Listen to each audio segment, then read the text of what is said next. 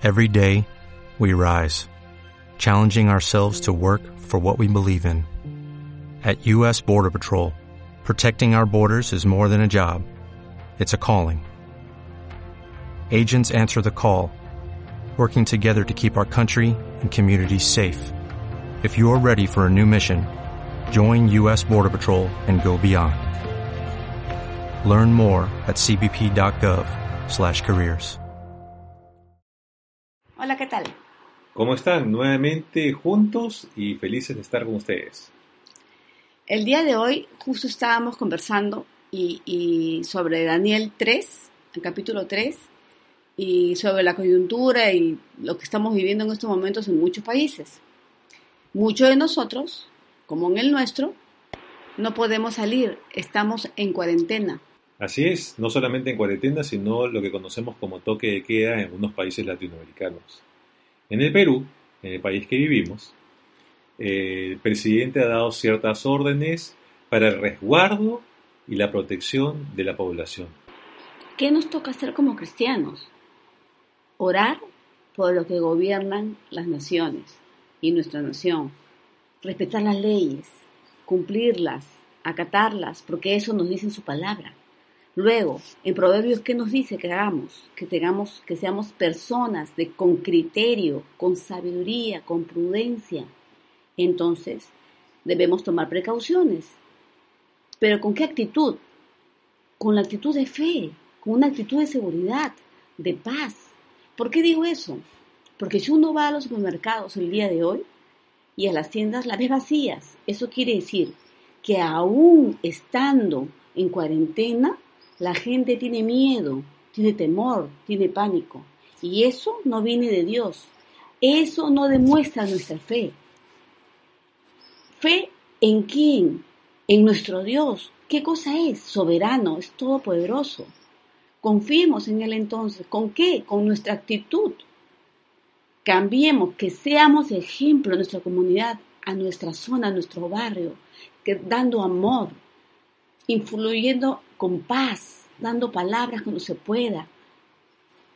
Eso es ser cristianos. En este momento, los ojos del mundo se van a poner en, las personas que estemos más firmes y debemos ser ejemplo. Sabemos de, qué, de quién viene todo lo que es temor, pánico, miedo, terror, duda, incertidumbre. Nosotros lo sabemos. Exacto, no es de Dios. Mientras que nosotros, como cristianos y creyentes en el Señor, en un Dios vivo, tenemos que mantenernos firmes en Él, no teniendo miedo en nuestros corazones, porque lo que hacemos es influenciar a otras personas con esto. Lo importante es tener este gozo en ti, porque las escrituras dicen que el gozo del Señor es mi fortaleza. El pánico te hace ver el problema más no la respuesta. El problema puede ser muy grande, pero la respuesta de Dios destruye el problema. Tú no ves el virus, pero tampoco ves la respuesta. Y esto es como la fe. ¿Y qué es la fe? Es la certeza de lo que se espera, la convicción de lo que no se ve. En eso nos paramos, ¿verdad? En Daniel 3 nos cuenta la historia de tres jóvenes, Sadrach, Mesach y Abednego. Ellos se negaron a inclinarse ante una estatua de oro del rey Nabucodonosor. Y pasaron una situación. El rey les dio la oportunidad que se inclinaran y ellos dijeron que no, que al único que se inclinaban era ante su Dios. Entonces este rey se molestó y mandó calentar siete veces más el horno de fuego para aventarlos ahí. ¿Qué quiere decir inclinarse al contexto de hoy? Es tenerle miedo al virus o al coronavirus, como lo quieras llamar. Y el aumentar siete veces el horno significa que te quiero dar más miedo. No solamente miedo normal de que ya te vas a morir ahí en el horno, sino que siete veces más para infundirte más miedo. Pero el Señor ya tenía el control sobre la vida de estos tres muchachos. ¿Por qué? Porque le creían. Tenían fe. El enemigo quería que pongan sus ojos en el pánico.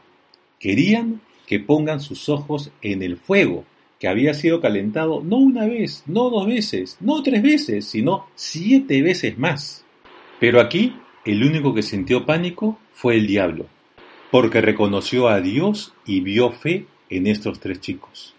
El enemigo sabe cómo luce Dios y lo vio en ellos como lo ve en nosotros.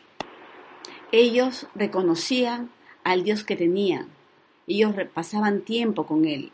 Ellos hablaban de Él y eran firmes en su fe. Eso los mantuvo sin temor.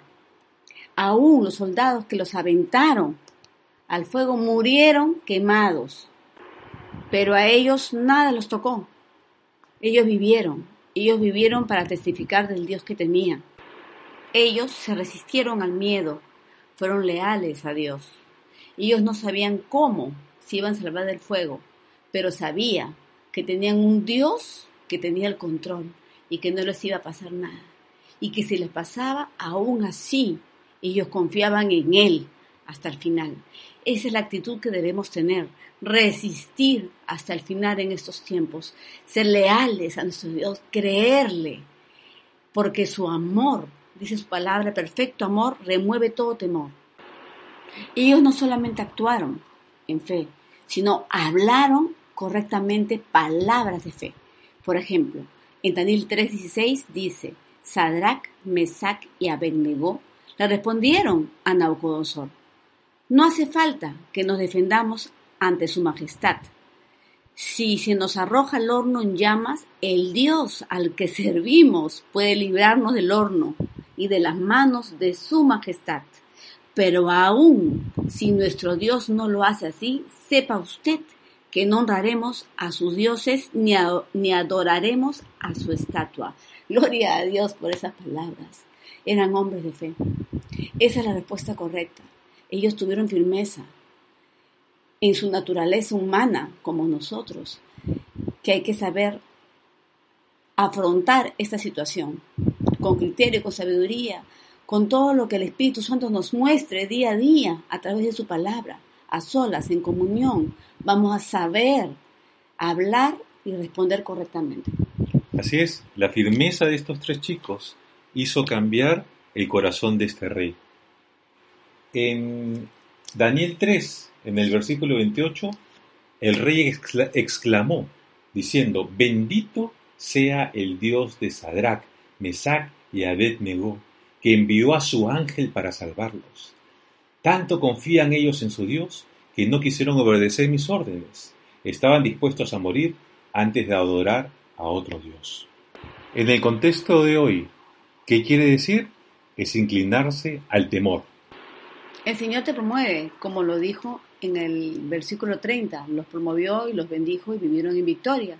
Igual a nosotros, al tener y actuar en fe, el Señor nos bendice, nos da la victoria después del tiempo que pasemos en Él. En este tiempo que estamos viviendo, ¿en dónde está tu confianza? Yo prefiero creerle a un Dios poderoso. Yo creo. ¿Y tú? Believe.